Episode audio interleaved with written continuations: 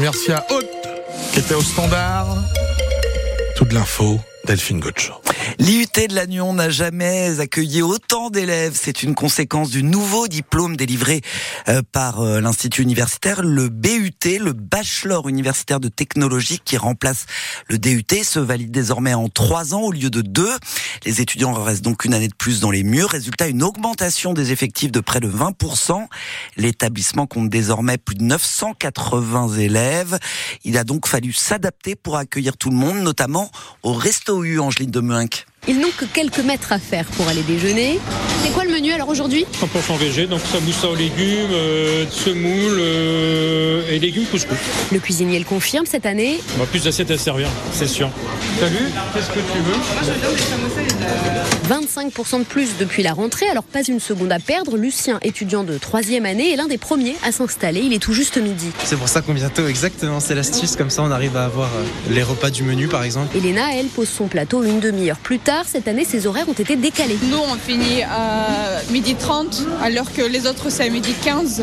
Et du coup, ces, 15 minutes permettent d'avoir euh, la queue plus petite. Une réussite pour Fadela Sefoui, la directrice de la restauration. Il n'y a pas de file d'attente, c'est plutôt fluide. Nous, ce qu'on attend, c'est que l'ensemble des départements de l'IUT travaillent également sur ces horaires de sortie. Le Resto U serait alors en capacité d'accueillir encore davantage d'élèves. Notre taux de rotation, qui est euh, le nombre de fois où un étudiant utilise une place assise, est de 1,9 peut être élargi jusqu'à 2,5, ce qui nous permettra d'avoir justement euh, l'accueil de 220 étudiants au moins supplémentaires par jour. Une hausse que l'IUT se dit également prêt à absorber dès l'an prochain. Reportage d'Angeline Demoinck. Et puis, si vous êtes intéressé par les cursus proposés à l'IUT de Lannion, rendez-vous aux journées portes ouvertes. Ce sera le 17 février prochain. Une natalité en baisse, une population de plus en plus âgée. Ce sont les principaux enseignements du bilan démographique 2022 en Bretagne, publié hier par l'INSEE. Un Breton sur quatre est aujourd'hui âgé de 65 ans et plus. Nous sommes la région française la plus vieille et celle aussi où l'on fait le moins de bébés avec 1000 naissances de moins en 2022. Tous les détails sont à retrouver sur francebleu.fr. Et puis la campagne de recensement 2024 démarre demain dans notre région. 270 communes et plus d'un demi-million de Bretons concernés. Elle va s'étaler jusqu'au 20 24 février. Et puis nouveauté cette année, on peut répondre au questionnaire sur son smartphone. À peine nommé ministre de la Culture, Rachida Dati annonce sur RTL ce matin sa candidature à la mairie de Paris en 2026. Moi, je suis élue parisienne. Mon objectif, c'est Paris, explique la maire du 7e arrondissement de la capitale, récemment exclue des Républicains après sa nomination.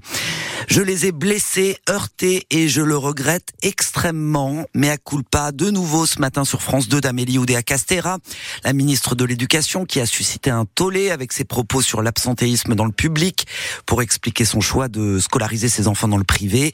Des excuses qui n'ont pas convaincu le SNUI PPFSU, c'est le principal syndicat du primaire. Il y a une crise de confiance entre la ministre et les enseignants, estime la porte-parole du syndicat qui attend des excuses d'Amélie Oudéa Castera à tous les personnels de l'éducation.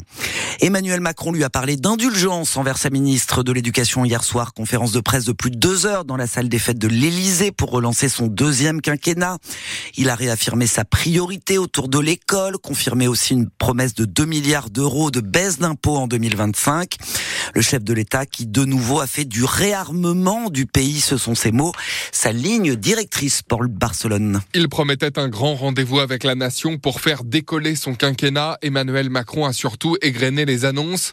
Expérimentation de l'uniforme dans une centaine d'établissements scolaires, service national universel généralisé dès la classe de seconde, apprentissage de la Marseillaise en primaire, ordre autorité et relance de la natalité avec aussi un congé de naissance plus court, mieux rémunéré que le congé parental.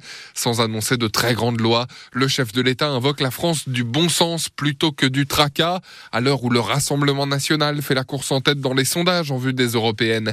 Il l'accuse d'être le parti de la colère facile et assume des choix, je le cite, pas vieux jeu du tout, s'en remettant au talent et à l'énergie de Rachida Dati, défendant Amélie Oudéa Castera, qui à ses yeux a eu raison de s'excuser après la polémique sur la scolarisation de ses enfants dans le privé.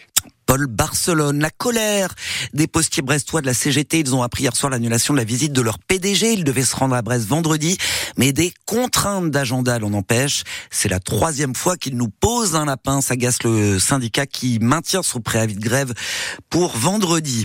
Et puis comme une réponse aux inquiétudes exprimées hier par le président de la région Bretagne, le maire de Lorient assure aujourd'hui dans un communiqué que le projet Caroman ne comporte aucun volet d'importation de produits de la mer, ni de manière massive et encore moins par avion cargo. Fabrice Loher dénonce une manœuvre politique de l'opposition en vue des prochaines élections européennes. Dans le duel que se livrent les navigateurs de l'Arkea Ultimate Challenge Brest, Charles Caudrelier a repris ce matin la tête de la course à Tom Laperche. Ils font route avec leur maxi trimaran vers le cap de Bonne-Espérance.